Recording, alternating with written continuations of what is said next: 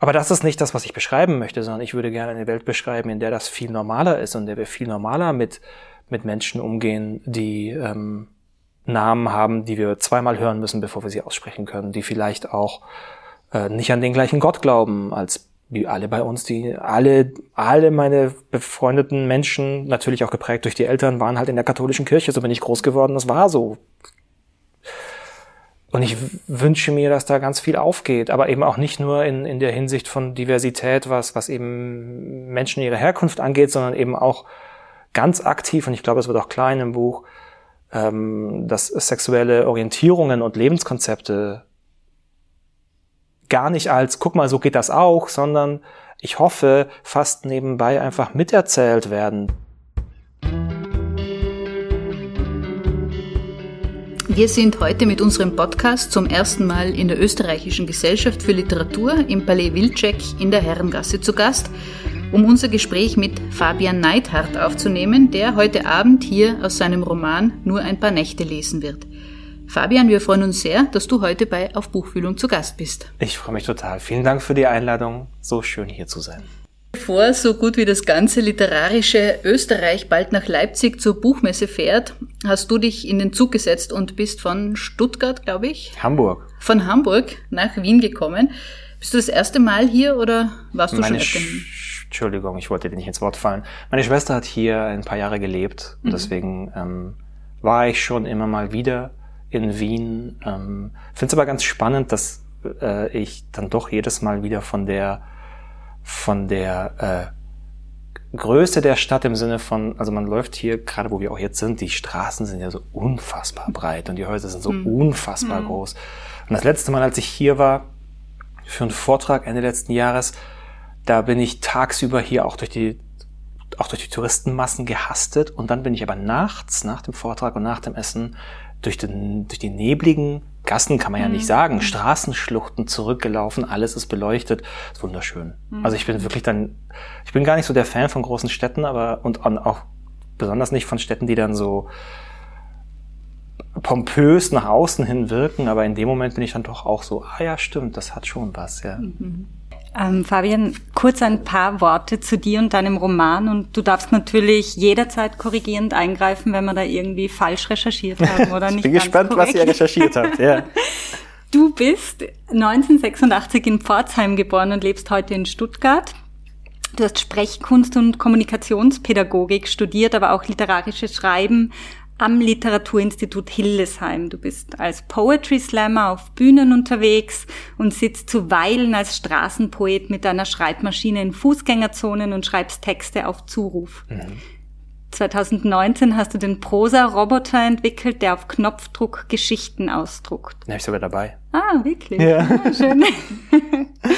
ähm, auf der äh, Verlagswebseite ist über dich zu lesen, dass du als erster von vieren in eine polnisch-italienische Familie geboren wurdest und Geschichten erzählst, seitdem du zwölf bist. Ja. Wie und wo bist du denn aufgewachsen und erinnerst du dich noch daran, was der Ausleser, Auslöser fürs Geschichtenerzählen war? Ja, ähm, erstmal ja, alles richtig. Poetry Slam schon lange nicht mehr passiert. Mhm. Also das habe ich Jahre, Jahrzehnte lang gemacht. 2003 habe ich angefangen mit Poetry Slam. Da war ich gerade in den Endzügen meiner Schule, meiner Schulzeit und habe da tolle Menschen kennengelernt, viel übers Schreiben und Geschichten erzählen gelernt. Und dann hat sich das so über Jahre hinweg einfach ausgeschlichen. Ich habe immer noch mit Leuten Kontakt aus der Szene. Das sind, manche davon sind mir auch echt nah, auch weil manche davon ähm, eben auch dann zum Romaneschreiben mhm. übergegangen sind. Äh, ja, das, das war eine coole Zeit, die ich nicht missen möchte, weil das war ein Teil meines handwerklichen Lernens auf jeden mhm. Fall. Ähm, ich bin aufgewachsen in Pforzheim und äh, da steht ganz bewusst Geschichten erzählen, seit er zwölf ist, weil als ich zwölf war, äh, sind zwei Sachen passiert. Auf der einen Seite ist, der, ist unser Fernseher kaputt gegangen und meine Eltern haben, wir hatten eh nur drei Programme, mhm. aber meine Eltern haben dann gesagt, eigentlich brauchen wir keinen Fernseher, wir kaufen jetzt keinen neuen. Und dann kam ein, keine Ahnung, wahrscheinlich waren es zwei Wochen, aber gefühlt Ewigkeit, wo ich nicht wusste, was ich mhm. mit meiner Zeit anfangen soll. Und dann habe ich die unendliche Geschichte von Michael Ende entdeckt, muss ich sagen, im Sinne von, die stand schon bei uns, weil ich sie geschenkt bekommen habe, aber bis dahin habe ich da keinen Blick reingeworfen. Und ich habe diese Ausgabe immer noch, die, die hat äh, äh, Regen auf dem Balkon mit abbekommen und ganz viel anderes auch, aber sie ist wirklich geliebt von mir, weil sie mich in diese Welt so reingezogen hat. Und ich dachte, oh krass, das kann passieren, wenn ich nicht einfach nur passiv auf so einen Bildschirm gucke, das ist ja ganz schön krass, da habe ich, da habe ich Lust drauf. Und das andere, was passiert ist, als ich zwölf war, ist, dass wir ganz oft auf so Familienfreizeiten waren. Mehrere Familien, Kinder verschiedenen Alters sind da unterwegs, eine Woche oder zehn Tage irgendwo auf irgendeinem größeren Gehöft oder Burg oder was auch immer. Und dann gibt's immer diesen bunten Abend, wo dann äh, jede Altersgruppe, die Eltern machen sich lächerlich und alle dürfen lachen, äh, die Kinder führen was vor und alle sind stolz und so weiter. Äh, das gab's da auch. Und mein Cousin, der ist vier Jahre älter als ich, der hat das moderiert. Hm. Und das fand ich eine ganz spannende Situation, weil er ist nicht, er ist nicht, weshalb die Menschen da sitzen, aber er ist total wichtig, um regelmäßig die Stimmung abzugleichen, um zu gucken, dass die Leute, die gleich auf die Bühne kommen, gebührend begrüßt werden und so. Und diesen, dieses Menschen unterhalten und dieses, ich halte einen Raum zusammen als Moderator, als Moderatorin, das fand ich total spannend und wusste ab da, okay, da habe ich Lust drauf. Mhm. So ging das als Idee los.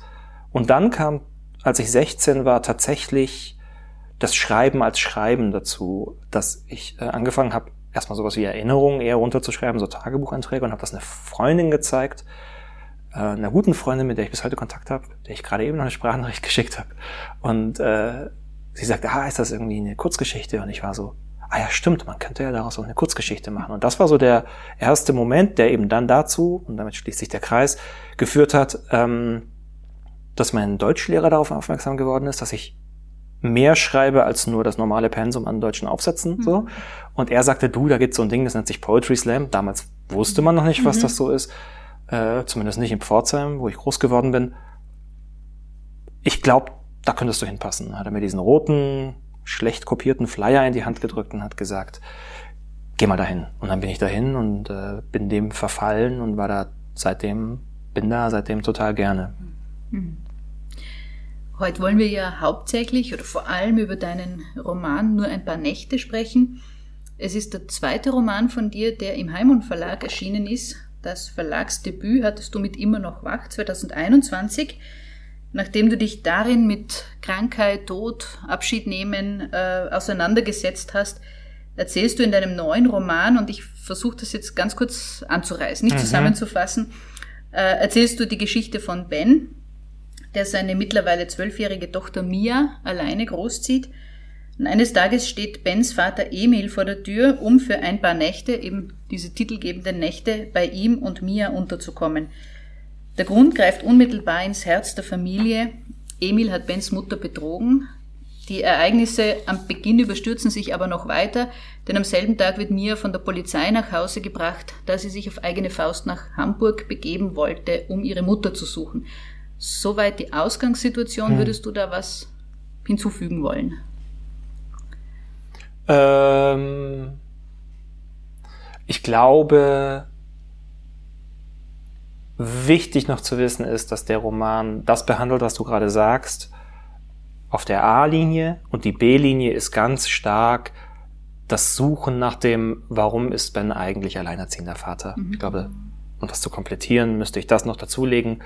Ähm, aber ja, das ist der Roman. Und das, was du vorgelesen hast, war auch die grundsätzliche erste Idee des Romans, nämlich mhm. diesen Mann in seinen 30ern, der zerrissen ist zwischen eigentlich Papa sein müssen und gleichzeitig aber in die Kindrolle gedrückt werden.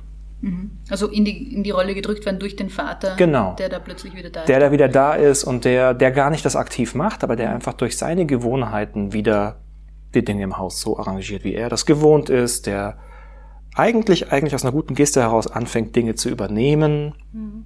Aber plötzlich kocht eben nicht mehr Ben. Und Ben, aber der gerade in der Situation ist, ja eigentlich zeigen zu wollen, wie gut er ist, wird da eben ganz automatisch runtergedrückt.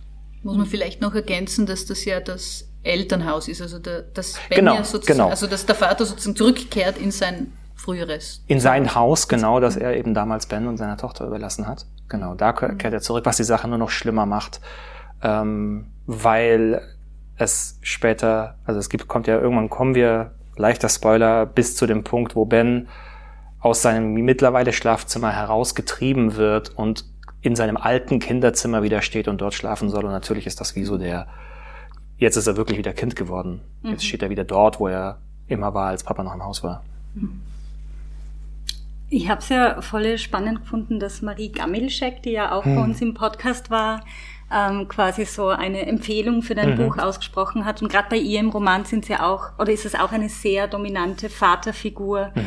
die da äh, in Aufruhr der Meerestiere präsent mhm. ist. Ähm, sie hat geschrieben, und das finde ich total schön, und mhm, deswegen würde ich es jetzt auch ganz gern noch einmal zitieren. Fabian Neidhardt schreibt wie geschnitzt und schafft es dennoch dabei nie hölzern zu werden. In großer Wärme erzählt er von den Ecken und Kanten seiner ProtagonistInnen, von dem Monstrum und Glück, das sich Familie nennt. Wie war es denn für dich, ähm, diesem Thema Familie so nahe zu kommen mhm. und dich so intensiv damit zu beschäftigen? Ich finde es total, ganz kurz zu Marie, ich finde es total mhm. schön, weil ich Marie vorher nicht kannte und ich mir Gedanken gemacht hatte, kannte ja so ein bisschen das Prozedere durch das erste Buch bei Heimann und dachte, oh, wäre wär schön, wenn da hinten drauf stehen mhm. würde.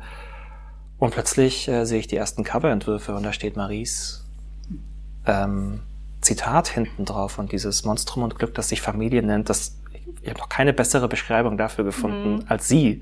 Und das finde ich total, also bin ich ihr sehr, sehr dankbar, habe ihr auch gleich geschrieben und mich erstmal bedankt, weil mhm. ich dachte, wie toll das ist.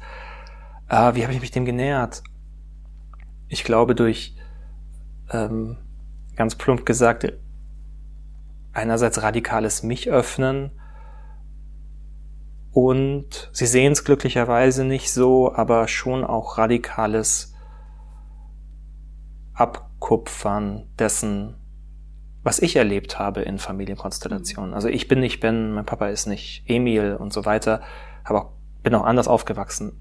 Äh, aber viel in den Kommunikations- und Beziehungskonstellationen, äh, in denen Ben sich im Kontext der anderen Figuren befindet, kenne ich schon auch. Und es gibt Momente, die fast eins zu eins aus, aus meinem Erleben heraus mhm. entstanden sind und manchmal dann eben nicht aus meinem Erleben heraus, sondern, und so mache ich das bei fast jedem Buch, ich habe eine grobe erste Fassung, ich weiß, ich möchte in etwa darüber, also die erste Idee von diesem Buch war, ich würde gern schreiben über die Beziehung erwachsener Menschen zu ihren Eltern. Und dann sage ich zu ganz vielen, ganz vielen, zwei Handvoll sagen wir mal, Leuten, die mir nahe sind, mit denen ich gern spazieren gehe, sage ich, du, mein nächstes Buch, habe überlegt da und darüber. Und dann sagen die, oh, krasses Thema, ich war, bei mir ist das so und so. Und dann fangen die an mhm. zu erzählen.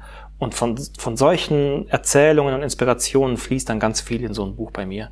Und daraus baut sich dann diese ganze Konstellation zusammen. Und dann, wenn ich eine erste Fassung habe, die etwa ein Drittel kürzer ist als das, was jetzt das Buch ist, ähm, in dem Fall jetzt habe ich es auf Google Docs geschrieben und habe dann ab einem gewissen Punkt das freigegeben für etwa diese zwei, zwei Dutzend Leute. Ähm, und da sind befreundete Mütter dabei, da sind, da ist eine Hebamme dabei, da ist meine beste Freundin dabei, die ist Therapeutin und Psychologin. Also es ist ja wie so mein eigenes Gremium an Menschen, das nochmal über dieses über diesen Text rüber guckt. Und da passiert es ja nochmal, die gucken sich das an und sagen, boah, das erinnert mich an, an eine Situation bei uns, da war das so und so oder das, äh, das funktioniert für mich nicht, weil ich kenne das so und so. Und dann habe ich da ja ein, ein, das Glück, einen riesigen Quell an Begebenheiten zu haben, die ich dann da einfließen lassen kann. Und ich glaube, ganz viel jetzt in den Rückmeldungen äh, über das Buch kam ganz oft, dass die Figuren so realistisch sind in ihrer, in ihrer Form. Und ich glaube, das kommt tatsächlich daher, dass sie ähm, im Gegensatz zu, ganz oft steht ja in Romanen so, all diese Figuren sind erfunden und Dinge sind zufällig. Wenn sie, bei mir ist das fast das Gegenteil. Also es ist nicht genau eine Person, aber setzt die Personen im, die, im, im, Roman setzen sich zusammen aus Menschen, die ich kenne oder Menschen, von denen mir erzählt wird, zu diesen Figuren. Und ich glaube, das, das macht sie so greifbar und so menschlich dadurch. Ja, mir hat dein Nachwort sehr, äh, also ähm, verwundert und positiv eben ja. verwundert, dass du so ehrlich und so schön damit umgehst, was für ein Kollektiv eigentlich dafür ja. notwendig ist, so einen Roman zu schreiben, oder? Und ich glaube, das wird nicht nur bei dir so sein, sondern nee, bei vielen ich, anderen AutorInnen auch. Ja. Ich glaube, dass, also ich, ich kann nicht für alle sprechen. Ich glaube auch, dass es Leute gibt, die, und es ist egal, ob beim Romanschreiben oder auch beim beim Filme machen oder, mhm. oder so oder auch beim Musizieren, die sagen, ich, ich bin das Gehirn und alle anderen brauche ich einfach nur, weil ich nicht alle Instrumente gleichzeitig mhm. spielen kann oder weil ich nicht ein Buch ganz alleine rausbringen kann. Kann sein, dass es so Menschen gibt. Ich merke immer mehr, dass ich total daraus also was für mich total krass war, war bei Immer noch wach, bei dem Roman mhm. davor, der sich ja um, mit Tod und Trauer und mit Loslassen auseinandersetzt. Da habe ich irgendwann gesagt, es gibt Themen, die kann ich nicht recherchieren, die muss ich selber erleben dazu gehört Zeit im Hospiz verbringen. Also bin ich ins Hospiz gegangen und ich hatte natürlich mir überlegt, was könnte da so passieren. Aber meine Fantasie ist dafür viel zu begrenzt, als dass die Realität mich nicht regelmäßig überrascht und über, übertrumpft quasi. Und das ist ein Aspekt, wo ich denke, ja, also da muss ich mir doch nichts ausdenken, wenn die Realität so viel krasser ist in, mhm. der, in den Geschichten, die sie erzählt. Ähm, und dann kam, kam dazu, dass ich 2019 eine Ausbildung gemacht habe ähm, für die bei der UFA für Daily Soap schreiben, also für GZSZ, alles was zählt und unter uns, die ja ähm, man kann von der, von der von den Serien halten, was man will, wenn man weiß, unter welchem Korsett, unter welchen Bedingungen die jeden Tag 25 sendefähige Minuten produzieren, ist das eine beachtliche Leistung. Und das funktioniert, weil dort im besten Fall niemand sich als ich bin hier, ich bin hier das Gehirn und nach meiner Fasson machen wir das, sieht, sondern alle sind da Teil eines Teams, die im Endeffekt nur zum Ziel haben, das beste Produkt mhm. gemeinsam zu produzieren. Und das habe ich da mitgenommen, dass, und da habe ich mit Linda, äh, meine Lektorin, ein Riesenglück, weil Linda, Linda ist so sehr in meinem Team, das habe ich sofort gemerkt und auch alle anderen bei Heimon sind so sehr in meinem Team, dass klar ist, da steht mein Name drauf, aber eigentlich ist das halt so ein Teamding und ich kann da auch egomäßig, es braucht manchmal noch ein bisschen, aber ich kann egomäßig so weit zurücktreten, dass wenn Linda dann oft genug sagt, pass auf, ich glaube, es wäre besser, wenn an der Stelle das und das ist, mhm. ähm, dass ich dann irgendwann sage, okay, ich, ich weiß, dass du bei so vielen Sachen richtig liegst, da sehe ich es anders, aber in dem Moment vertraue ich dir, weil ich gehe davon aus, dass du auch nur das Beste für dieses Buch willst. Mhm. Also arbeiten wir da in die gleiche Richtung. Mhm. Nur eine Frage zur Recherche. Ja. Ähm, gehst du auch auf literarische Erkundungstour? Also liest, stürzt du dich dann in die Lektüre von Familienromanen oder wie schaut das aus? Oder brauchst du gar nicht so sehr literarische Ahninnen, die dir da irgendwie behilflich sind? Äh, also ich glaube auf der einen Seite, ich bin ja auch okay vieler Leser. Also wenn ich es hinkriege, komme ich auf meine 40 bis 50 Romane im Jahr. Mhm. Nicht ganz. Aber ich versuche da hinzukommen so. Ähm, bin selber auch Buchblogger, also hab, mhm. guck mir die Sachen ja auch immer irgendwie unter so einem diesem äh, Aspekt an und ich natürlich, und das ist jetzt egal, ob das Bücher sind oder andere Formen des Geschichtenerzählens, äh, natürlich fast alles, was ich konsumiere, konsumiere ich immer auch unter dem Aspekt von, finde ich das gerade gut und was daran finde ich gut mhm. und wenn, was davon könnte ich mir abgucken oder welch, was könnte ich übernehmen an Mechanik oder an mhm. Idee oder an Metapher oder was auch immer. Ähm, in dem Roman jetzt speziell habe ich mich, was die Familienkonstellation angeht, mehr an, also mein Bild war immer, ich möchte so ein französisches Kammerspiel haben, wo die alle zusammenkommen zum Essen und dann knirscht es erst und dann knallt es irgendwann richtig. Mhm. Also so wie äh, der Gott des Gemetzels mhm. oder so. Also gibt ja genügend, ich habe das Gefühl, eher französische Komöd Tragikkomödien, die aus der Ecke kommen. Da habe ich mich dann eher daran orientiert, dass ich dachte, diese Dynamiken möchte ich haben, dass von vornherein dieses Knirschen immer schon zu spüren ist und dass es am Ende diesen Knall gibt. Ähm, da bin ich gar nicht literarisch so reingegangen. Wo ich tatsächlich ganz viel gelesen habe, zusätzlich zu den ganzen Gesprächen, war, was das gesamte Thema Mutterschaft, Nichtmutterschaft, mhm. Schwangerschaft und Geburt angeht. Mhm. Das habe ich mir tatsächlich nochmal wirklich angelesen, weil da war ich, da wollte ich nicht nur noch ein anderer Mann sein, der glaubt, er kann jetzt aus der Sicht einer Frau schreiben, indem er sich was ausdenkt. Mhm. Ne, ich finde es ganz spannend, wenn du einerseits eben, du erzählst äh, Geschichten aus der Realität, äh, wie du sagst, und gleichzeitig eben, wenn es um diese literarischen Vorbilder äh, geht, da denke ich mir, es ist eigentlich, ich habe irgendwo gelesen in einer Rezension äh, zu deinem Buch, dass du eben, da muss man ja zustimmen, dass du alle Rollen und auch Klischees einmal umdrehst. Also mhm. am augenscheinlichsten mhm. äh, bei, bei Ben und, mhm. und Orna, äh, wo er eben diesen ganz starken Kinderwunsch hat, aber erst meint, er kann keine Kinder kriegen, es ist dann doch nicht der Fall, weil sie eben schwanger wird, aber Orna eigentlich überhaupt keine Kinder haben will. Also wir haben das sozusagen alles gendermäßig einmal so gegen den Strich gebürstet. Gegen den Strich gebürstet, genau. Aber es sind ja doch trotzdem Geschichten aus der Realität. Nicht? Ja, also, äh, genau. Hast du das sozusagen bewusst äh, in eine andere Richtung geleitet oder gedacht, jetzt ich erzähle mal jetzt die Geschichten, die es auch gibt, aber die eben häufig nicht erzählt werden? Letzteres ja, vollkommen. Genau. Also ähm, ich bemerke immer mehr, und das ist eigentlich ein Gedanke, der, der uralt, also in meinem Kopf schon schon uralt ist und eigentlich noch viel älter ist, dass ich glaube, dass viel mehr Dinge normal sind, normal wären, als sie es sind, weil nicht darüber geredet wird. Mhm. Äh, ich glaube, dass, dass das aber ein Problem ist, dass wir Dinge als normal hinstellen, weil man das so macht. Und Dinge, die eigentlich statistisch gesehen genauso normal sind, nicht auftauchen, weil man das eben nicht so macht. Und besonders im Fall von, äh, sagen wir mal, Abtreibungen, mhm. aber eben auch Fehlgeburten, aber auch äh, suizidalen Gedanken, auch Masturbation. Das sind alles Themen, wo ich das Gefühl habe, statistisch gesehen ist das total normal, aber wir reden da nicht so drüber. Wir reden über und dann haben wir die habe ich gerade den ganzen Absatz ab weggenommen. Irene hat gerade einen Stift genommen und einmal quer übers Blatt gezogen. Es tut mir leid. Das ist super. Ähm, jetzt bin ich, habe ich mich selbst rausge rausgekickt. Also ich habe da einfach das Gefühl, wir reden halt über die Stories, in der ein Paar meistens heterosexuell beschlossen hat, jetzt wäre es mal Zeit für Kinder und dann haben sie die Verhütung abgesetzt und dann hat's halt auch geklappt. Dann haben sie die drei Monate gewartet und weitere sechs Monate später ist ein gesundes Kind. Mhm. Das ist die Story, die wir ganz oft erzählen, besonders im Freundinnenkreis. Und jetzt bin ich Mitte, Ende 30 und erlebe eben in meinem engeren Kreis aber all die Sachen, wo es anders läuft. Also von Leuten, die es seit Jahr Jahren versuchen, das trotz Kinderwunschzentrum und Hilfe und alles nicht funktioniert, bis zu dem Punkt, dass Menschen, die sich eigentlich immer noch lieben, trennen, weil, weil eine Person sagt, aber ich will Kinder haben und es tut mir leid, mit mhm. dir geht das leider nicht.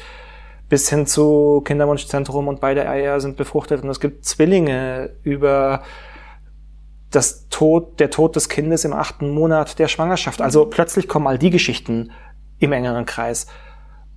Und dann habe ich so vor ein paar Jahren wirklich erschüttert bemerkt, dass ich Mitte 30 werden muss, um zu verstehen, dass dieses wir warten drei Monate, das ist nicht wie der Sicherheitsgurt beim Auto, den wir hoffentlich glücklicherweise alle noch nie gebraucht haben, aber trotzdem immer alle irgendwie, also sehr, sehr wenig Menschen brauchen den, zum Glück. Mhm.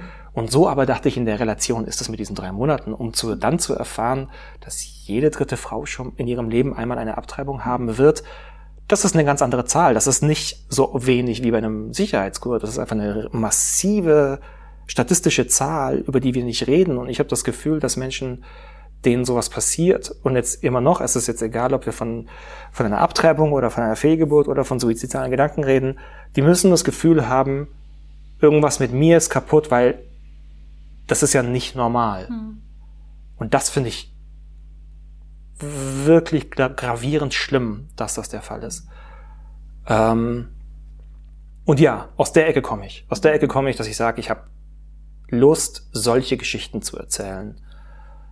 Der Gedanke im Nachhinein zu sehen, dass ja, ich tatsächlich irgendwie auch so gendermäßig das umgedreht habe, das habe ich nicht geplant gehabt. Ich habe mhm. nicht geplant, ich schreibe jetzt ein Buch und die Gender sind quasi alle einmal vertauscht. Mhm. Überhaupt nicht. Ich wusste, ich will meinen alleinerziehenden Vater haben, habe auch ehrlich gesagt in dem Moment noch überhaupt nicht über Orna nachgedacht, weil ich wollte einfach nur diesen alleinerziehenden Vater, damit er in dem Kontext zu seinem Vater stehen kann, also in diesem Dilemma. Und erst als ich angefangen habe, diese Geschichte zu erzählen, sagen mir Leute, denen ich diese Geschichte erzählen, sag, ah, aber die Mutter lebt noch, weil die mhm. Mia will ja dahin fahren. Das muss eine Rabenmutter sein, weil mhm. welche Mutter verlässt ihr Kind? Und dann dachte ich, oh krass, ich habe noch nichts gesagt über diese Mutter, aber der Fakt, dass sie lebt und nicht bei ihrem Kind ist, macht sie automatisch zur Rabenmutter. Mhm. Und da dachte ich dann, okay, ich brauche, weil ich will nicht, dass, dass die Moral der Geschichte ist, die schlechte Mutter, die dieses Kind irgendwie hat sitzen lassen. Ich brauche eine Version, eine Geschichte, die das, die im Endeffekt im besten Fall, dass du es liest, dir sagt oder du dir sagst, ich bin vielleicht nicht ihrer Meinung und ihrer Einstellung, aber ich kann ihr keinen Vorwurf machen für das, was sie gemacht hat. Mhm. Ja, und im besten Fall gehe ich mit all meinen Figuren so um, dass ich immer Team Ben bin, wenn ich Ben schreibe und Team Orna bin, wenn ich Orna schreibe und Team Emil bin und Team Milena bin und immer denke, ich will dich so hinkriegen, dass die Leute sagen, hey, ich bin nicht deiner Meinung, aber ich kann verstehen, warum du dich so verhältst. Mhm. Und dass dann das, was dabei rauskommt, dass alle gegen den Strich gebürstet sind, ist tatsächlich nicht geplant, aber sehr schön. ähm, erst unlängst äh, haben wir mit Dana von Srufrin in einer Folge auch über Vater- oder Väterbilder und über Familien gesprochen. Und äh, ich erinnere mich an ein Zitat von ihr, wo sie gesagt hat, die modernen Väter sind so nicht mehr. Die Väter, die wir jetzt alle mit dem Kaffee in der Hand und dem umgebundenen Baby sehen, haben die anderen Väter abgelöst. Natürlich in einem ganz klar, ähm, klaren Kontext, jetzt mhm, nicht in mhm. jeder gesellschaftlichen Schicht. Äh, aber würdest du diesem Urteil von Dana zustimmen? Gibt es da schon einen Wandel quasi in der Wahrnehmung von Familien, wie Väter sein können, wie Mutter sein können? Ja, aber genau das, was du sagst, nur in gewissen mhm. Schichten. Also das finde ich eigentlich so krass, selber auch immer wieder an so ein zu merken, wo die Grenzen meiner, Bla meiner sozialen Blase mhm. oder meiner sozialen Blasen sind ja schon immer mehr als eine, aber wo da die Grenzen sind und zu merken, natürlich habe ich auch die Blase, wo ich, wo ich, ich behaupte, dass die Väter, die mir nahestehen, mit denen ich viel Kontakt habe, die in meinem Alter sind, selbstverständlich das Kind wickeln und auch Aufgaben übernehmen, selbstverständlicher als, ähm, ich weiß nicht, kein, ehrlich gesagt weiß ich das nicht, wie mein Vater sich da, mein Vater sich da verhalten hat, aber wie die Väter der Generation drüber das getan haben. Mhm.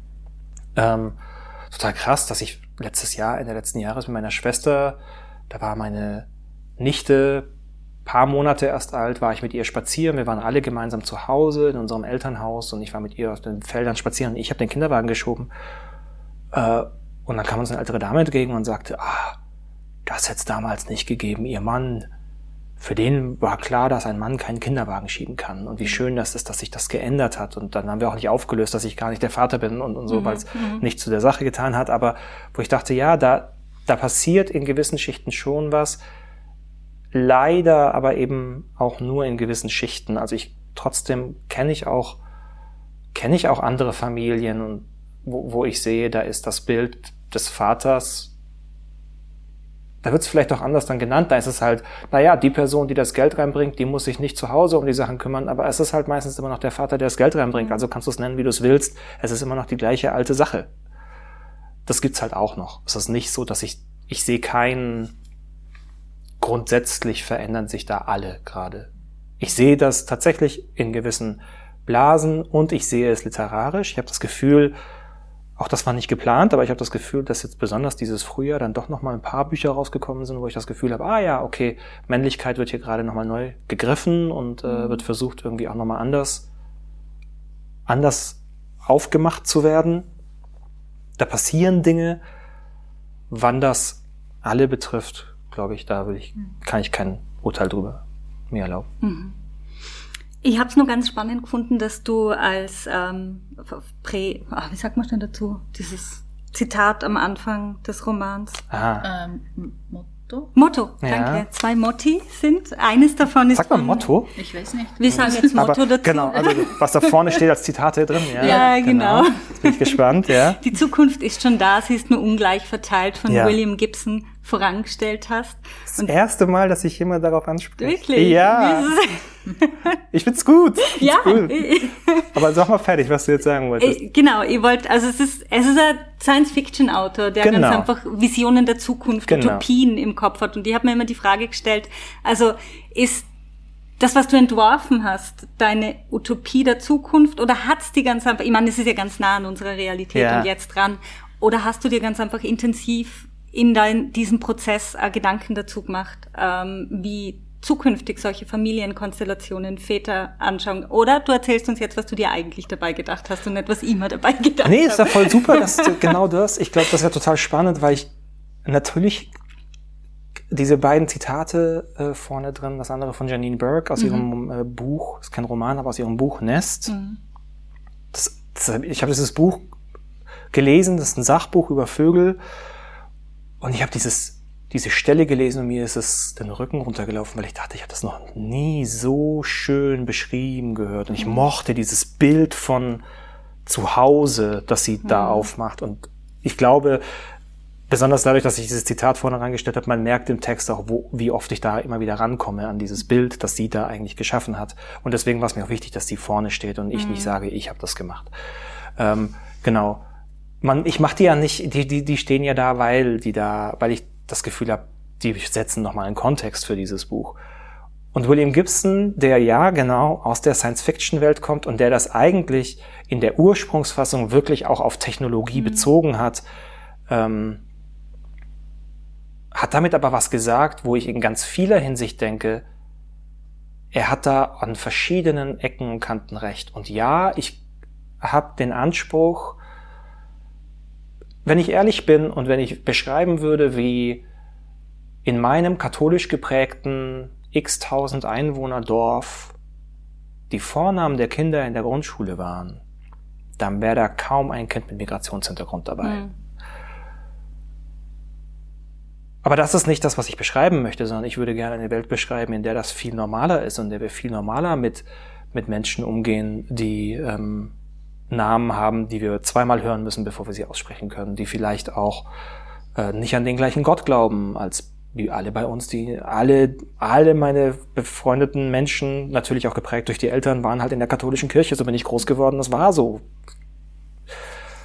Und ich wünsche mir, dass da ganz viel aufgeht, aber eben auch nicht nur in, in der Hinsicht von Diversität, was, was eben Menschen ihre Herkunft angeht, sondern eben auch ganz aktiv, und ich glaube, es wird auch klar in dem Buch, ähm, dass sexuelle Orientierungen und Lebenskonzepte gar nicht als, guck mal, so geht das auch, sondern ich hoffe, fast nebenbei einfach miterzählt werden, dass, ähm, dass Rita mit einer Frau zusammen ist. Oder war, da bin ich mir manchmal nicht ganz sicher, es wird nicht im Buch aufgelöst, aber, aber schwanke ich selber, da, da muss ich kein Wort mehr drüber verlieren, dass das der Fall ist. Und im besten Fall ähm, gibt so ein paar andere Aspekte in diesem Buch, wo ich das Gefühl habe, im Best ich krieg das vielleicht hin, dass das dort, wo dieses Buch spielt, ja, das ist nah an uns und ja, das ist nah an ein paar Blasen, in denen wir immer wieder vorbeigucken, ähm, aber trotzdem ist es, glaube ich, in sich und in, sein, in der Gesamtheit eher noch utopisch, dass die ganze Gesellschaft so ist. Mhm.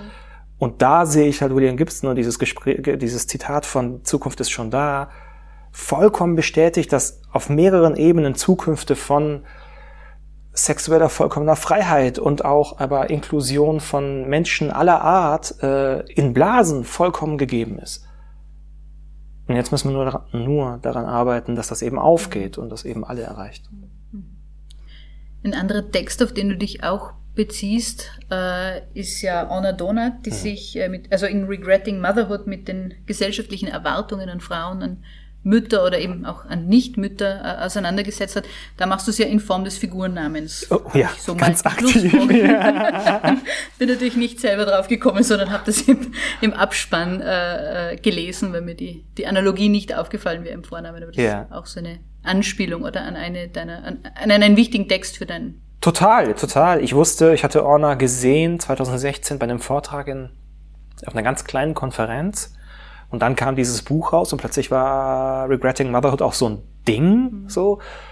Ähm, und ich hatte es damals aber nicht gelesen. Ich wusste, okay, das existiert und ich wusste, dass das total wichtig ist.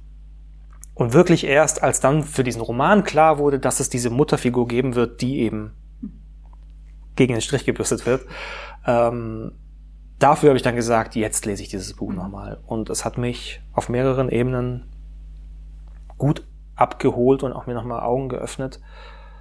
Äh, so sehr, dass ich dann in ab irgendeinem Punkt, das fast parallel passiert, ich habe das Buch schon angefangen zu schreiben und hatte dieses Buch gelesen und irgendwann tauchte plötzlich der Name der Autorin des einen Buches als Figur in meinem Buch auf und ich dachte mhm. dann, kann ich das machen? ja, komm. Mhm. Und, und es ist ja nicht nur der, Na also Orna wird nie als Jüdin bezeichnet im Buch, aber ganz viel, äh, auch aus was ihre Familiengeschichte angeht und so, ist ja schon sehr klar, dass sie eigentlich Jüdin ist oder zumindest jüdische Wurzeln hat. Natürlich kommt es auch von Orna Donat. Und dann habe ich das, habe ich, ja, sie da, behaupte ich, schon sehr exzessiv eingebaut in dieses Buch, nicht nur mit dem Namen. Ähm, und habe tatsächlich aber dann, als klar war, dass das Buch auch rauskommen wird und wann und so, ihr geschrieben und gesagt, dass das passieren wird. Und äh, sie hat so warm und so herzlich zurückgeschrieben, war total dankbar, weil sie sagte, es tut ihr leid, dass sie das nie, wahrscheinlich niemals lesen äh, können wird, aufgrund der Sprachbarrieren, aber sie freut sich über diese, über diese Ehre, wie sie gesagt hat, die ich ihr gemacht habe, dass ich diese Figur nach ihr benannt habe. Mhm. Wir packen den Hinweis, den Literaturhinweis auf jeden Fall in die Show Notes. Mhm. Ähm, kurz zur Erzähltechnik oder mm, mal ja. auf. Du hast ja ähm, uns erzählt, dass du es quasi als Kammerspiel mhm. oder klar, es gibt eine Handvoll an Figuren, die drin vorkommen. Es ist ein abgegrenzter Zeitraum, ein abgegrenzter Ort. Hast du das so ähm, angelegt schon in deinen ersten Entwürfen für mhm. Roman? Ja. Mhm. mhm. Ich wollte, ich, die erste Fassung des Buches war der Vater, der betrogen hat, wird rausgeschmissen und kommt nach Hause. Und da war nicht ganz klar wie, aber es war klar, dass es quasi einen Roadtrip gibt nach Hamburg mhm. zur Mutter. Und all das, dieses, der Kampf zwischen Vater sein und Kind sein, spielt sich auf der Straße ab. Das habe ich mir als erstes vorgestellt mhm. und fand es voll schön, die Idee, so einen Roadtrip zu schreiben. Ich glaube, wie alle anderen Roadtrips, irgendwas machen Roadtrips, dass wir sie alle gerne sehen und lesen und so. Und tatsächlich hat mein Agent in dem Moment gesagt, also wenn du das als Roadtrip machst, dann sehe ich jetzt schon alle Szenen. Dann ist das eigentlich schon vorhanden. Willst du das? Mhm. Und das fand ich ganz spannend, also weil, weil er mich natürlich da gekriegt hat an meiner Ehre, so, weil er sagte, als Roadtrip kennen wir das quasi, so das und dann dachte ich, ja, okay, nee, dann nicht Roadtrip, dann Dorf. Dann Dorf und eben dieses, dann kam dieses Französische, dieses Kammerspielartige dazu. Aber ich wollte immer, also die Metaebene war, französisches Kammerspiel trifft Elemente von Roadtrip. Und das ist zum Beispiel der Grund für äh, den Beruf von Ben, weil nur durch einen Beruf, wie er ihn hat, nämlich dieses Holzschnitzertum, können diese Workshops passieren. Und dann, also für mich ist ein Element von Roadtrip zum Beispiel Personen, die kurz auftauchen, eine Rolle spielen und wieder verschwinden. Mhm. Und das war so eine Sache, da dachte ich, wie kriege ich die in dieses Dorf? Wie kann ich dort irgendwas passieren lassen, was eben als Figur kurz auftaucht, einen Eindruck hinterlässt und wieder verschwindet? Und das ging halt über diese Workshops, die mhm. ich dann anbieten konnte, äh, die, die Ben anbieten konnte. Ähm, aber auch zum Beispiel natürlich das ganze Catcar-Fahren-Ding, dieser Rausch der mhm. Geschwindigkeit, der kommt natürlich immer noch aus dem, ich habe Lust, Elemente von Roadtrip in diesem Buch zu verarbeiten. Mhm.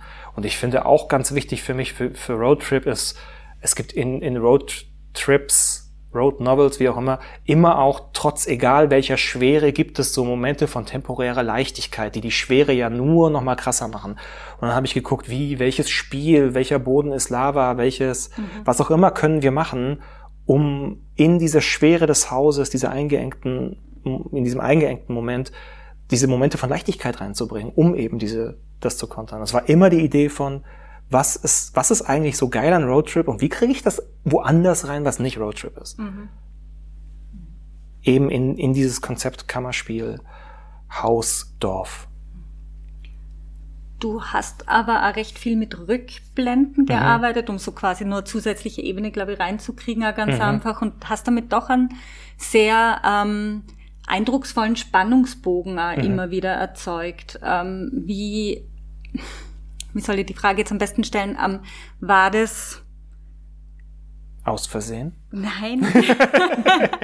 Äh, ist das, naja, vielleicht, nein, aber nein, es wird ja nicht passiert sein, oder? Es ist das, kommt es aus deiner langen Praxis zu schreiben oder ist das was, was du am Literaturinstitut in Hildesheim krieg hast oder ist das ganz genuin in dir drinne? Also, also, nee. Es Aha. ist nicht in mir drin. Ich habe es auch nicht in Hildesheim gelernt. Ich würde Aha. sagen, das kommt auf der einen Seite auch von der UFA. Ja. Also Daily Soaps funktionieren ja auch durch das Konterkarieren von Geschichten. Da werden mehrere Erzählstränge gegeneinander gelegt. Und auf der anderen Seite kommt das, eine meiner liebsten Serien ist äh, This Is Us. Äh, eine Dramaserie, die, die, die groß war in der Zeit, äh, die jetzt vor, vor kurzem erst die letzte Staffel hatte, die ganz groß war in der Zeit, in der ich diese Ausbildung gemacht habe und wir die auch als Beispiel uns angeschaut haben. Und This Is Us ist ja eine, eigentlich auch nur eine Familiengeschichte, die erzählt wird, aber auf so hohem erzählerischem Niveau. Und bei This Is Us funktioniert ganz viel darüber, dass jedes Puzzleteil, das hinzugelegt wird, vielleicht eine Frage beantwortet, aber zwei neue aufmacht. Mhm. Und das als Mechanik finde ich das wundervoll, weil es mhm. so viele Möglichkeiten aufmacht. Und es mir aber auch gezeigt hat, dass unser tägliches Drama, was wir alle am Menschen immer wieder erleben, groß genug ist für, für große Geschichten, für berührende Geschichten. Und da war ich ganz nah dran. Das wollte ich machen. Und das, das, so ging es mir schon bei Nur ein paar Nächte. Und bei Nur ein paar Nächte hatte ich, da war der Roman in der ersten Fassung fast stringent chronologisch erzählt und die erste Fassung war übel langweilig, weil ganz viele Dinge, naja, so vor sich hingeplätschert sind. Mhm. Und erst durch, auch durch Linda, die gesagt hat, hey, lass doch mal ein bisschen spielen mit Ebenen, kamen wir da auf diese Idee des Verpuzzelns und haben gemerkt, boah, das funktioniert ganz gut, um sowas aufzumachen. Das heißt, ich bin jetzt zu dem Roman gekommen mit der Erfahrung vom Roman davor und wusste, Verpuzzeln funktioniert ganz gut, aber so wie es jetzt ist, auch das ist wieder Linda zu verdanken, weil da habe ich angefangen mit dem Puzzeln, das war ein bisschen da, ich war noch nicht an dem Punkt, das so sauber ineinander zu schieben, wie es jetzt der Fall ist. Mhm. Das ist also das ist eher noch ein, es gibt die A-Schiene und es gibt die B-Schiene und die liegen so ein bisschen ineinander, aber viel verschobener, also fast Orna als, als, als fast die ganze Teil. Sie weiß von der Schwangerschaft, sie behält das Kind, äh, Schwangerschaft und Geburt war fast ein Kapitel. Also es war ein massiv großes Kapitel Orna, mhm. das sehr spät kam. Ähm, und da sagte Linda, ey, ich glaube, das ist ja auch neben dem diesem Vater-Sohn-Thema das große, wichtige andere Thema, können wir das bisschen nach vorne ziehen und können wir nicht versuchen, das nicht wie so Roman A und Roman B zu erzählen, sondern eben zusammenzulegen. Und dann habe ich da wirklich viel Energie reingesteckt, zu gucken, ich nehme das Puzzle auseinander und wie passen diese Teile noch zusammen. Mhm. Und das ist das, was rausgekommen ist. Eine noch. Weil es gerade so gut ähm, Du hast ja neben diesen zwei Erzählsträngen, kommt man vor, auch ganz, ganz viele gesellschaftliche Themen hineingepackt, mhm. die sie auch so quasi fast schon wie ein Puzzle einfügen und es ist viel drinnen. Es ist wirklich ja. ganz, ganz, ganz viel ja. drinnen.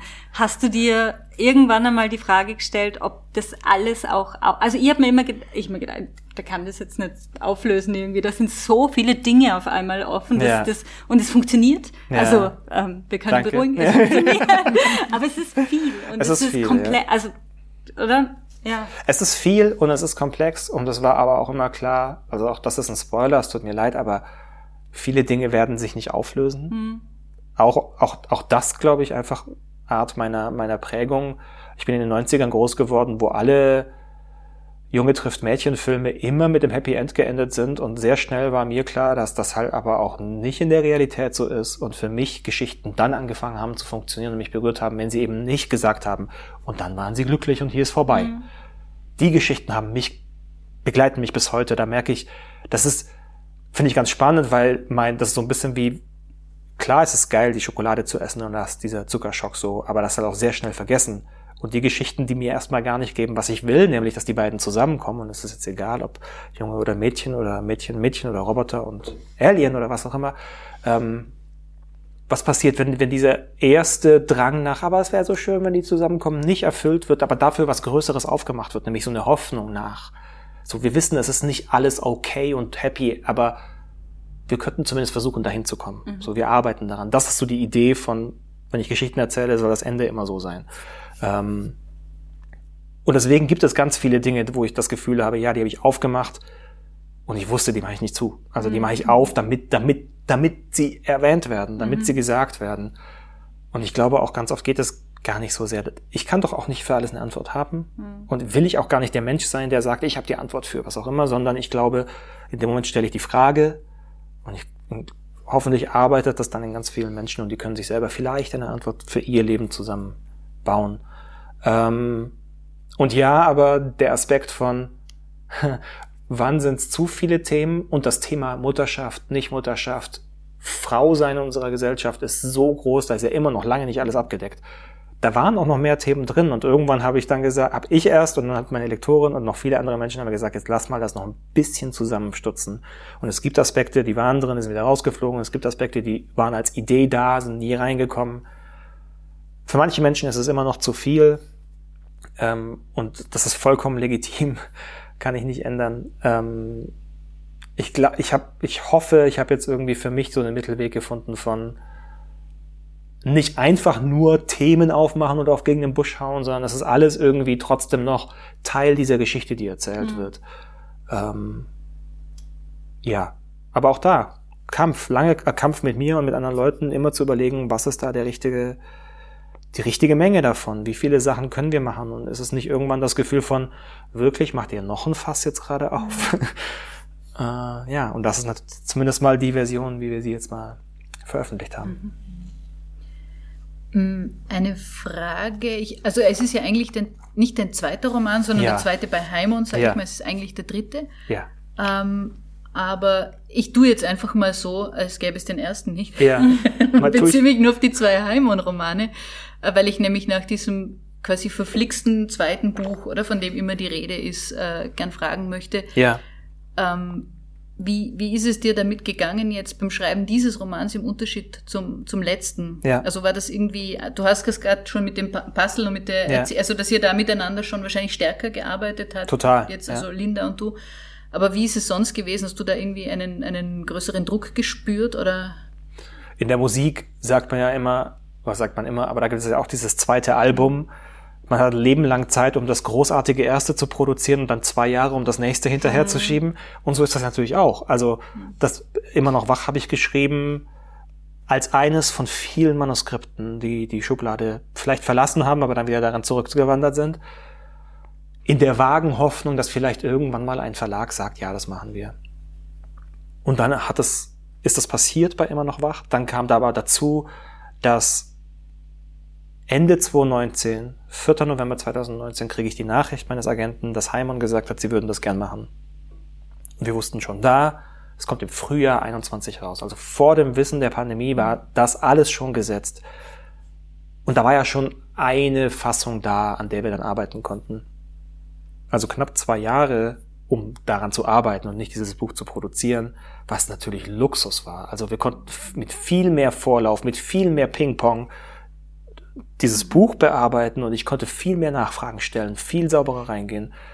Und dann hat das Buch funktioniert im Sinne von, wir haben so viele Bücher verkauft, dass Heimann gesagt hat, hey, das war cool, hast du Lust mit uns noch ein zweites zu machen? Und ich so, ja, ich habe da diese Idee, ich würde gern hier und es geht eigentlich um diesen Sohn, der, der eben auch Vater ist, aber es geht irgendwie auch um Mutterschaft und Linda sagte, boah, ich glaube, es ist wichtig, dass die Frau wirklich einfach, die darf kein Trauma erlebt haben, die muss von sich aus erstmal einfach sagen, sie möchte keine Mutter sein. Und ich dachte so, du hast verstanden, was ich erzählen will? So, das, mhm. so hat es schon angefangen, wo ich dachte, cool, wir sind auf der gleichen Ebene. Und dann habe ich diesen Vertrag bekommen und da stand also drinne, Arbeitstitel war damals Die Beziehungslosen von diesem Buch. Ähm, unter diesem Arbeitstitel, Fabian Neithardt schreibt uns ein Buch, etwa 55.000 Wörter. Das, was jetzt als Klappentext ist, in etwa war das, was sie wussten. Sie haben gesagt, Leseprobe brauchen wir keine, weil wir wissen, wie, du auch schreibst und wie wir gemeinsam arbeiten. 15. September 2021 hätten wir gern das fertige erste Manuskript. Viel Spaß. und das ist natürlich ganz anders. Hm. Also auf mehreren Ebenen. Das ist erstens mal die Gewissheit, dass das Buch rauskommt, ist auf der einen Seite unfassbar befreiend und da bin ich total dankbar dafür, weil ich da knapp 20 Jahre lang darauf hingearbeitet habe, dass das passiert. Und auf der anderen Seite ist es natürlich aber auch voll der krasse Druck, weil eben immer noch wach, das wollte niemand. Dann waren meine Erwartungen, nachdem Heimann gesagt hat, wir machen das, wir machen das als Spitzentitel, waren, waren auf der einen Seite hatte ich immer Hoffnung, auf der anderen Seite dachte ich, alle anderen sagen, die wollen das nicht machen. Und ihr, mhm. ich freue mich ja, aber weiß nicht, ob das, das jetzt eine gute Idee ist. Und dann hat das ja wirklich gut mhm. funktioniert und wir haben drei Auflagen gemacht und äh, also alle Erwartungen mehr mhm. als erfüllt und die Rückmeldungen waren großartig und äh, dann sitzt natürlich da und bist so, Jetzt muss ich das normal machen. Mhm. Und jetzt vielleicht nicht mit jemandem, der stirbt, weil dass die Kerbe will ich mir nicht so klein schlagen, dass der Neidhart immer nur Bücher übers Trauern schreibt. So, mhm. das will ich nicht ganz so klein haben. Habe ich noch Lust drauf, will ich schon noch Lust drauf und auch will gucken, was das nächste wird, aber ganz so klein nicht. Es sollte vielleicht was anderes sein, aber wenn nicht der Tod dabei ist, der natürlich ultimativ Emotionen hervorruft, mhm. Über was kann ich erzählen, was irgendwie ähnlich kommt äh, und, und nah ist. Und also in der Anfangsphase dieses Buches war ich mir sicher, dass das bei weitem nicht an, an jemand, also von der Geschichte her einfach nicht rankommt.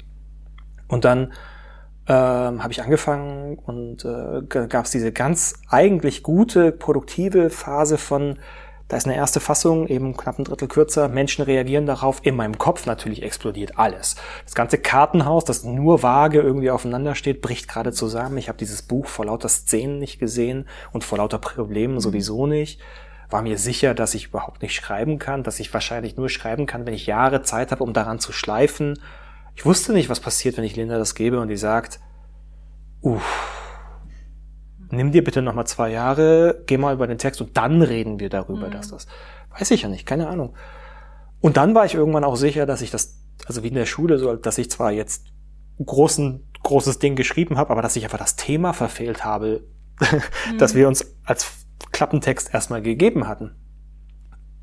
Und dann habe ich Linda irgendwann gesagt, es tut mir leid, du musst da schon vorher drüber gucken. Ich brauche erstens mal die eine Ansage zu, ist es etwa die Schreibe, wie du es dir vorstellst? Und zweitens, ist es etwa die Richtung? Und sie sagte ja zu beidem und hat mir dann gleich gesagt, wo sie sieht, was in der nächsten Fassung anders sein muss. Aber das war natürlich dann total erleichternd, das mhm. zu haben. Ähm, und trotzdem aber war es auf seine Art extrem frustrierend. Und ich habe wirklich an, an mir, an dem Konzept Bücher schreiben, an dem ganzen Konzept Geschichten auf die Art erzählen, für mich total gezweifelt, war da wirklich so krass, weiß ich nicht, ob das so gut ist. Jetzt ist das Buch draußen und es kommen ganz schöne Rückmeldungen und Menschen, die sagen, boah, ey, das hat irgendwie was bewegt oder mhm. ich konnte mich mit meiner Mutter darüber unterhalten, über Beziehungskonzepte innerhalb von Familien. Mhm. Ähm, ich dachte, krass, das ist doch das Beste, was passieren kann, dass das vielleicht irgendjemanden den Schmerz abnimmt und irgendwie andere Sachen möglich macht und da kommen wir ja eigentlich her aus dem Storytelling, aus der aus der aristotelischen Katharsis, der sagt, im besten Fall durchlebt jemand für dich all den Schmerz und du kannst aber danach sagen, jetzt rufe ich Mama an und sage, dass ich sie lieb habe. Mhm. Ähm, das ist cool, wenn es passiert, aber klar, in dem da, im Arbeiten war das war das krass. Und jetzt, um vorauszugreifen, die nächsten Ideen sind da und na klar, jetzt wo ich denke, ich weiß nicht wie, aber es hat funktioniert. Das zweite Buch hat auch irgendwie eine Relevanz und es hat auch ganz viele Themen angegriffen kriege ich das wieder hin? Mhm. Oder, also klar ist es wieder da. Also mhm. ja, man redet immer vom verflixten Zweiten. Ich weiß nicht, ob es jemals einfacher wird oder ob es einfach. Man baut sich ja auch so wie so Barrenspringen. Man versucht sich ja die Latte auch irgendwie. Mhm. Man denkt jetzt, jetzt, jetzt, jetzt offensichtlich habe ich das erreicht.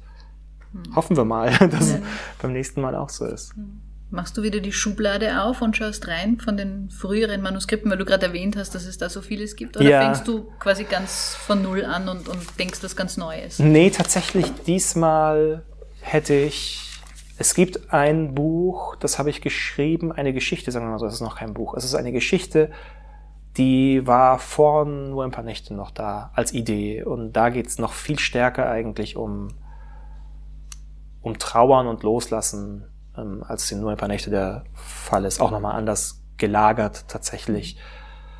Ähm, die Idee ist mehr als zehn Jahre alt und trotzdem sehe ich aber ganz oft in Gesprächen, auch das ist so ein Thema, wie trauern wir und wie trauern wir nach öffentlich hinaus, weil so trauert man, mhm. aber was bedeutet trauern eigentlich wirklich und wie oft fühlen wir uns darin alleine, weil wir nicht das Gefühl haben, jemanden damit auf die Nerven gehen zu wollen oder ähm, niemand versteht uns, weil alle anderen trauern offensichtlich anders oder sind viel schneller über Dinge hinweg und so. Also ich glaube, auch da liegt noch ganz viel, worüber ich erzählen könnte.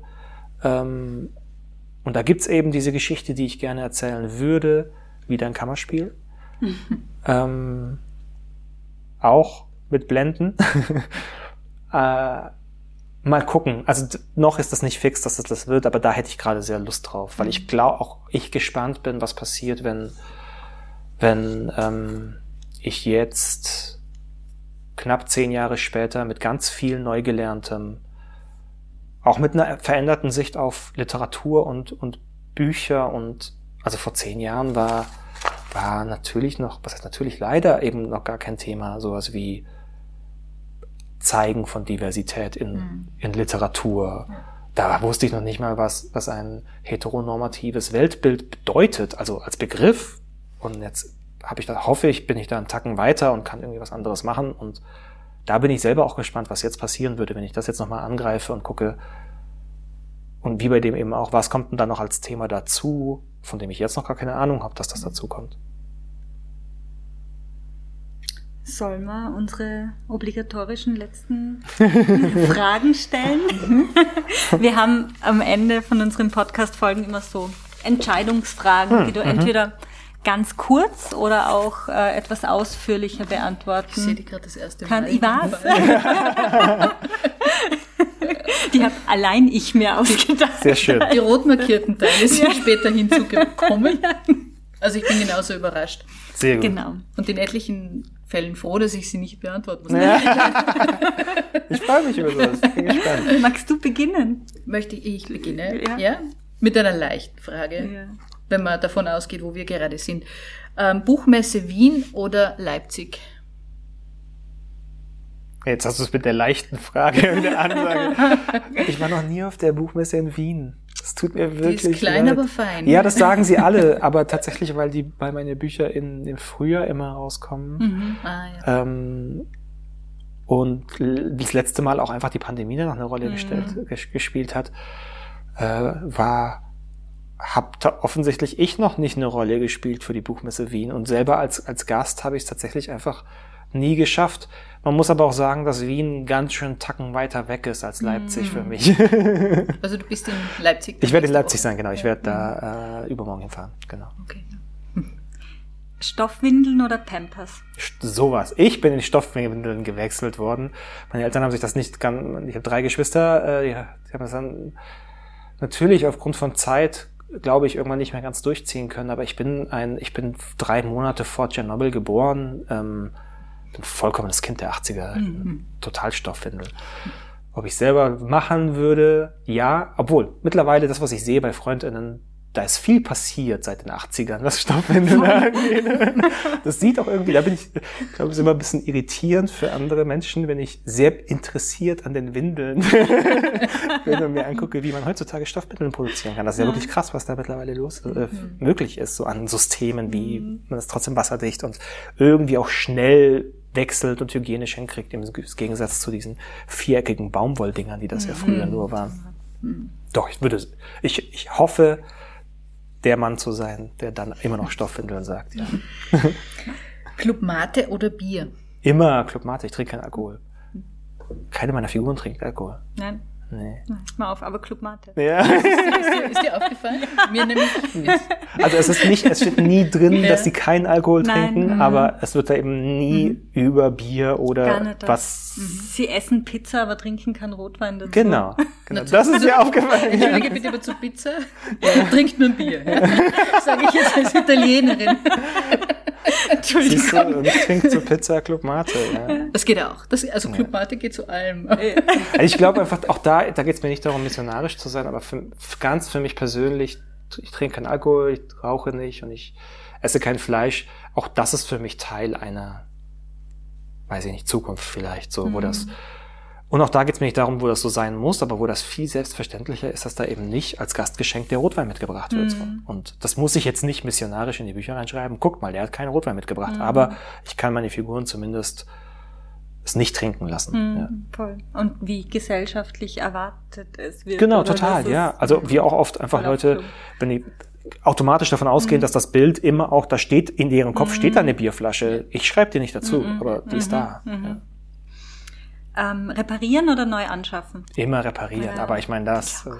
wenn man meinen Hintergrund kennt, äh, dann ist ganz klar, ich strebe danach, Dinge, Dinge so lang wie möglich am Leben mhm. zu halten. Ein ganz großer Fan von Visible Mending und äh, also auch, auch diese japanische Kultur von Kintsugi, also dem Wiederzusammensetzen mit Gold und damit ja den Schaden nicht verschwinden zu lassen, sondern im Gegenteil, den Schaden eigentlich als Wertsteigerung hervorzuheben, mhm. Das bin ich, bin ich ganz großer Fan von. Und bei also fast alle meine, das stimmt nicht ganz, aber fast alle Geräte, die mir gehören, habe ich schon mal aufgemacht. Mhm. Und äh, bin total stolz darauf, auf, auf alle ihre Ecken und Kanten und Macken, weil ich weiß, ich habe da meine Finger drin gehabt, äh, damit das überhaupt noch funktioniert und das haben sie verdient und ich bin ja bin ein stolzer Papa von solchen Dingen. Ja. Wenn man deinen Hintergrund kennt, ist die nächste Frage vielleicht auch ein bisschen gemein. Lesen oder Hörbuch hören? Ja, ähm, das habe ich ein, muss, da muss ich alle mit entweder oder beantworten oder habe ich hm, einen? Nein, du okay. kannst machen, was du willst. Oh, ich kann machen, was ich Okay, in dem Fall würde ich den, den, den oder Joker ziehen, weil ähm, beides für mich großartig ist. Ich finde, Bücher in der Textfassung sind eher wie ähm, eine Partitur, die ich fähig bin zu lesen.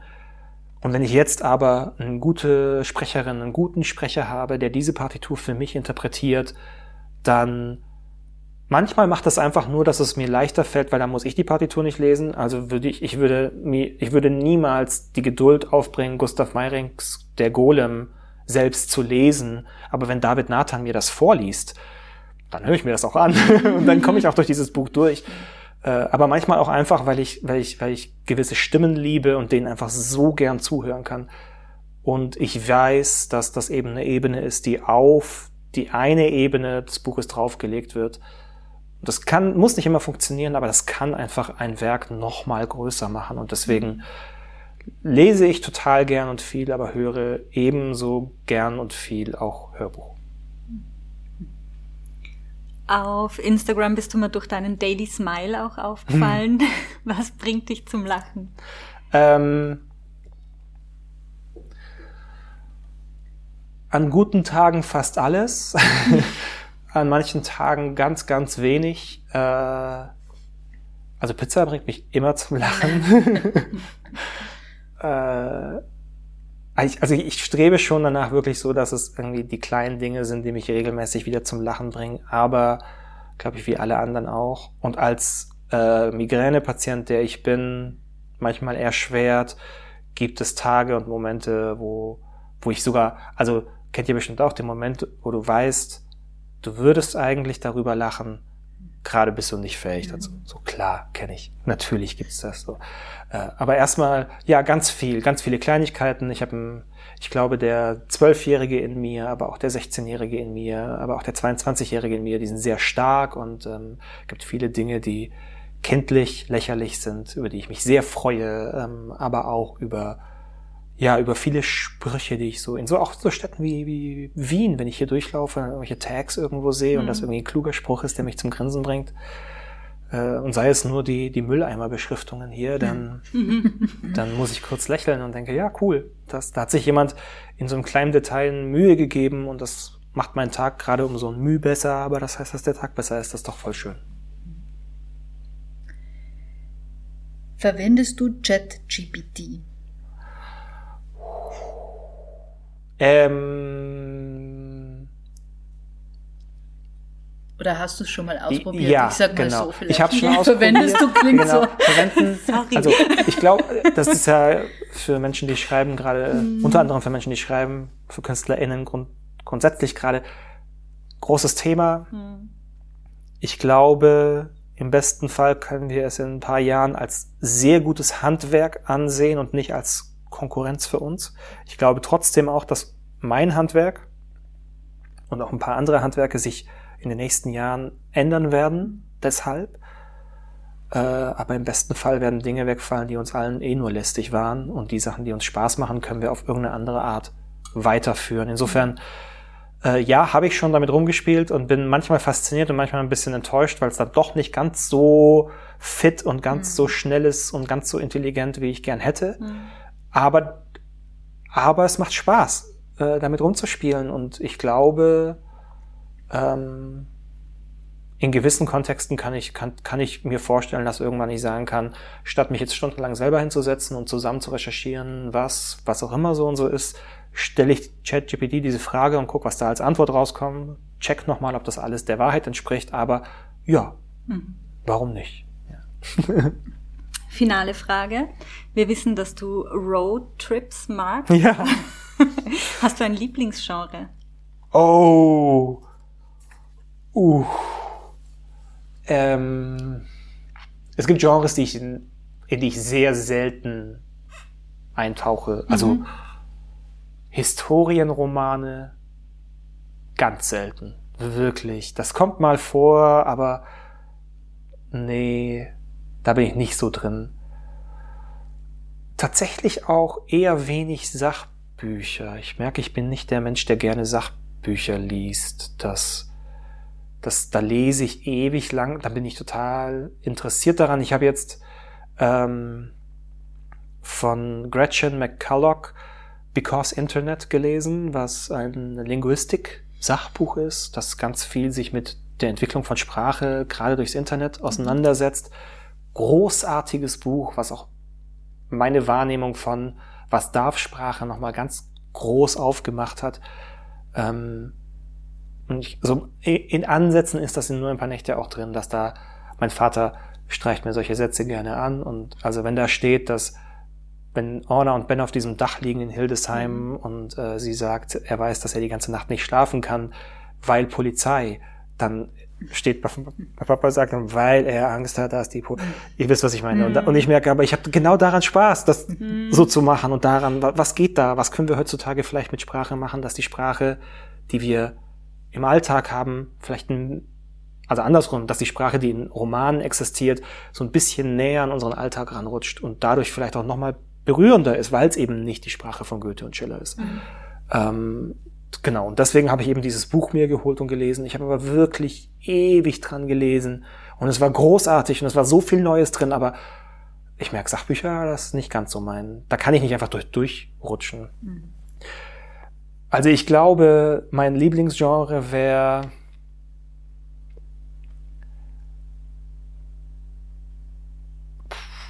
Zeitreise, Tragikomödie mit Roboter als Helferlein. cool. Wir haben nicht abgesprochen, wer die Verabschiedung. Ach so, ja. steht, wir, wir, reden einfach weiter. Steht wir reden da. weiter. Ja. Das Ding ist, dass sie äh, uns bis um fünf hier Zeit gegeben haben. Ah. Ach, wie schön. Genau. Ja. Aber wir haben es richtig getimt. Lieber Fabian, ganz herzlichen Dank für das Gespräch. Total gern. Ich freue mich voll, dass ich hier war. Vielen Dank für die Fragen. Es waren ein paar dabei, wo ich dachte, cool, endlich stellt sie jemand. Oder cool, habe ich noch nie gehört. So. Und das ist doch dann irgendwie das Schöne. Das freut uns. Dankeschön. Danke. Diese Folge haben wir im April in den Räumen der Österreichischen Gesellschaft für Literatur, kurz ÖGL, aufgezeichnet, einige Stunden bevor Fabian dort zusammen mit Anna Herzig gelesen hat. Die ÖGL bei deren Team, insbesondere bei Manfred Müller, wir uns ganz herzlich bedanken möchten, befindet sich im Palais Wilczek in der Herrengasse. Wer Wien ein bisschen kennt, weiß, dass der Michaelerplatz und damit auch die Fiaker nicht weit sind. Die Folge beinhaltet also auch akustisch echtes Wien-Feeling. Die ÖGL wurde 1961 vom Kulturpublizisten Wolfgang Kraus gegründet und ist seitdem eine wichtige Drehscheibe zwischen Texten, Schreibenden und Lesenden. Sie betätigt sich in vielerlei Weise, unter anderem in der Betreuung der Österreich-Bibliotheken, der Förderung von Übersetzungen und vielem anderen mehr, hauptsächlich aber auch als Veranstalterin. Bisher führte die ÖGL, die seit 2014 von Manfred Müller geleitet wird, an die 3000 Abendveranstaltungen, Matineen und Symposien durch mit über 4000 Gästen. Einen davon hoffen wir, euch heute näher gebracht zu haben. Fabian Neithards Roman Nur ein paar Nächte ist in diesem Jahr im Heimon Verlag erschienen. Dort liegt auch der Vorgängerroman Immer noch wach vor.